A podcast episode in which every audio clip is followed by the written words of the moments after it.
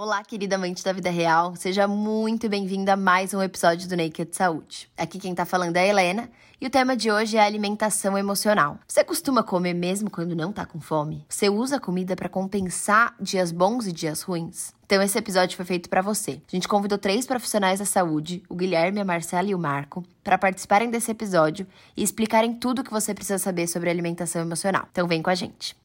Está começando mais um episódio do Naked Cast, um podcast feito pela marca Naked Nuts para amantes da vida real que buscam informação de qualidade de forma leve, didática e objetiva.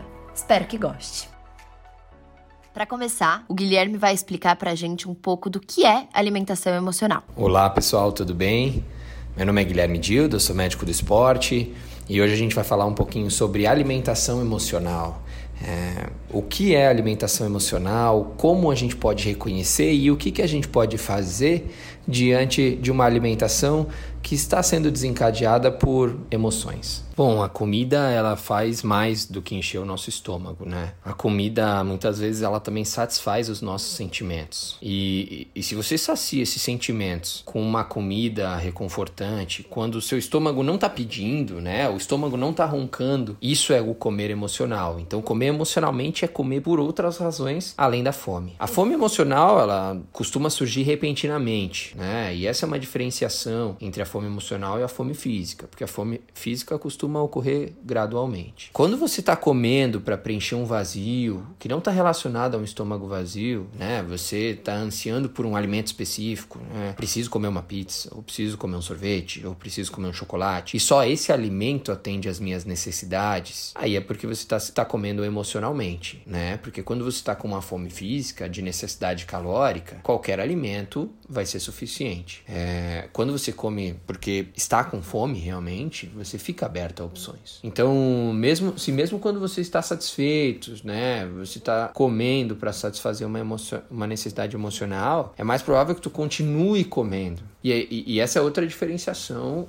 com a fome física, né? Porque na fome física você come até você ficar satisfeito. Ficou satisfeito, você não continua comendo. E é importante salientar que todo mundo come por razões emocionais, tá? Todas as pessoas às vezes comem por algum motivo emocional. Mas quando comer se torna a única ou a principal estratégia que uma pessoa usa para controlar suas emoções, aí sim que surgem os problemas. Especialmente se os alimentos que as pessoas que uma pessoa escolhe para comer, ela satisfaz as emoções não são tão saudáveis, né? A pessoa pode comer emocionalmente algo saudável, mas é muito menos provável. A gente vê muito mais relacionado com coisas não saudáveis. É... Então, se você come quando você não está com fome, é mais provável que o seu corpo não precise daquelas calorias. E se isso acontece com muita frequência, a gente vai tendo uma quantidade extra de calorias toda vez que vai ser armazenada no corpo, principalmente como forma de gordura. É... E muito armazenamento de gordura vai levar a um excesso de peso uma obesidade, que vai gerar uma série de outros riscos para sua saúde. Então, a primeira coisa que precisa ser feita para a gente superar o comer emocional é conseguir reconhecer esse comportamento. Uma das formas é, que normalmente é orientado é manter um registro alimentar e classificar a fome de 1 a 10, cada vez que tu coloca algo na boca. É, e, e, e isso vai trazer à luz, assim, né? O se e o quando você está comendo por outros motivos que não a fome. Então, você consegue começar a reconhecer quando você come por fome e quando não não está relacionado à fome ou está relacionado a uma fome emocional. Né?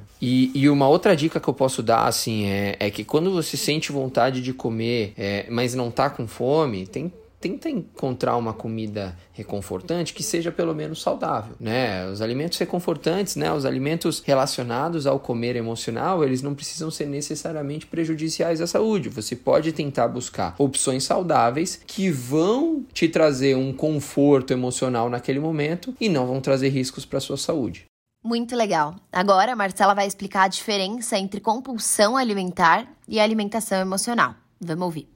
Olá, aqui é Marcela Worseman, eu sou nutricionista e o tema de hoje é alimentação emocional versus compulsão alimentar. A alimentação emocional, ela é diferente da compulsão alimentar, né? Na verdade, a alimentação emocional, ela pode muitas vezes ser um sintoma da compulsão alimentar ou ser um gatilho para algum episódio, né, para desencadear aí um episódio de compulsão alimentar. A alimentação emocional é você comer sem fome, em resposta a alguma emoção, estresse, cansaço, tristeza, alegria também. E normalmente você vai priorizar alimentos que você gosta, que te dão prazer. Já a compulsão, ela é comer sem controle, é consumir grandes quantidades de alimentos, grandes volumes de alimentos de uma vez, muita comida de uma vez só, né? É sentir que esse comportamento foge do controle, você não consegue controlar aquele episódio de comer muito, né? Você não consegue muitas vezes parar e a forma de parar é quando realmente não cabe mais alimento dentro da pessoa. É, é realmente atingir a sensação total, não é nem de saciedade, mas de sensação de, de cheio, de estar é, completo. E isso tem muito a ver com o psicológico, né? A compulsão alimentar a gente sabe que muitas vezes ela é usada como se fosse para preencher um vazio. Então é como se você estivesse colocando comida para dentro para tampar um buraco de alguma outra coisa que não é fome. Então é uma sensação física mesmo da pessoa sentir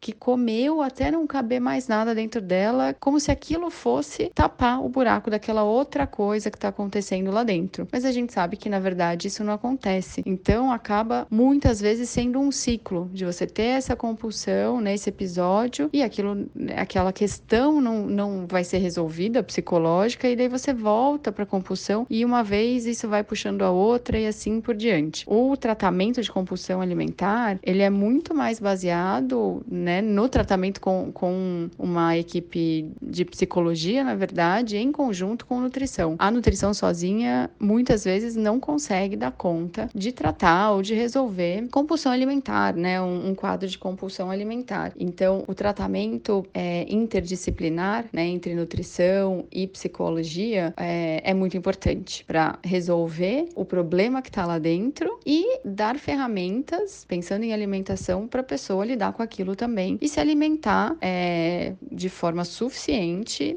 e saudável. Perfeito. E agora, para finalizar, a gente convidou o Marco Jafé, que vai ajudar a gente a entender como a gente pode evitar os momentos de compulsão alimentar.